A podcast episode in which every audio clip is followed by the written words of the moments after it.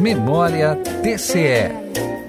No final de outubro de 2020, coube à assessoria jurídica do Tribunal de Contas de Santa Catarina, na condição de ente público representante do Estado, atuar na defesa do erário, no caso que envolveu a equivalência salarial dos procuradores do Estado e da Assembleia Legislativa. O Tribunal de Justiça considerou que a Procuradoria-Geral do Estado não poderia atuar na defesa por conflito de interesse. Em maio, o TCE havia determinado a suspensão cautelar do pagamento. O caso dos procuradores motivou o primeiro processo de impeachment do governador Carlos Moisés. As comemorações dos 65 anos do TCE iniciaram no dia 4 de novembro de 2020, com sessão especial alusiva ao aniversário.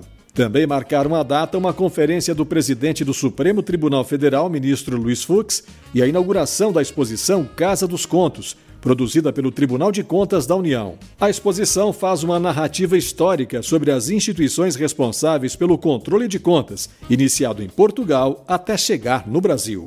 TCE 65 anos.